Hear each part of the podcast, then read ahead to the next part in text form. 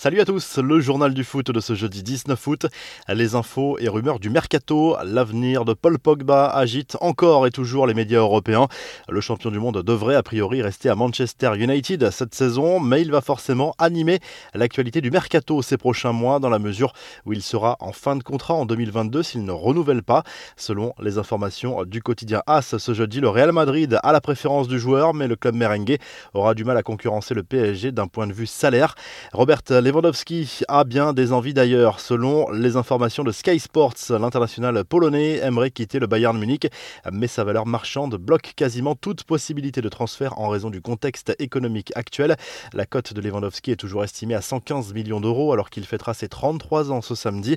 Le Real Madrid, de son côté, se prépare au pire dans le dossier Kylian Mbappé alors qu'ils étaient plutôt confiants sur le fait que l'international français ne prolongerait pas son contrat au PSG. Les dirigeants madrilènes sentiraient le vent tourner selon la presse espagnol, L'Oréal pense désormais que le club parisien a forcément un plan pour prolonger le champion du monde et que les choses pourraient évoluer en faveur du Paris Saint-Germain.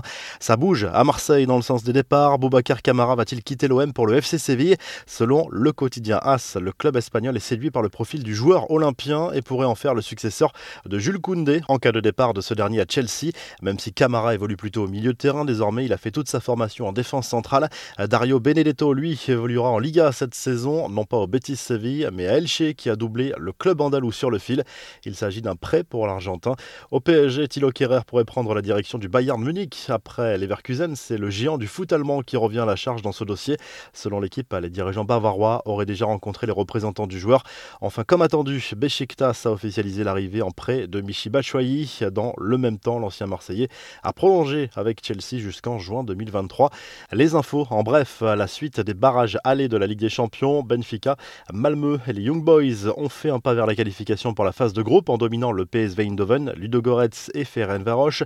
Match retour dans une semaine. Ce jeudi soir, Rennes défie Rosenborg en barrage de la Ligue Europa Conférence, coup d'envoi à 20h sur RMC Sport 1. L'UEFA qui veut de son côté éviter à tout prix la faillite des clubs européens. L'instance envisage de créer un fonds de secours financé par des banques et des sociétés d'investissement à hauteur de 6 milliards d'euros selon le New York Times. Puma a dévoilé sa nouvelle gamme de troisième maillot pour ses 10 équipes qui disputeront des compétitions européennes cette saison, dont Manchester City, l'OM, Rennes ou encore l'AC Milan.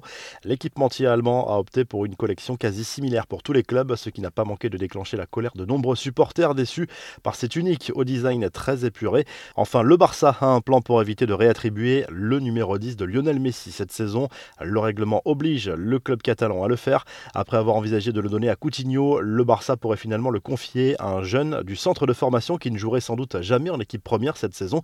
Une manière de contourner le règlement de la Liga. Enfin, coup de chapeau à Boumé Sama qui a tenu son improbable pari. Après la signature de Lionel Messi au PSG, le youtubeur de 27 ans est parti de Marseille à pied pour rejoindre Paris en conduite de balle. Son objectif, récolter un maillot dédicacé de la star argentine.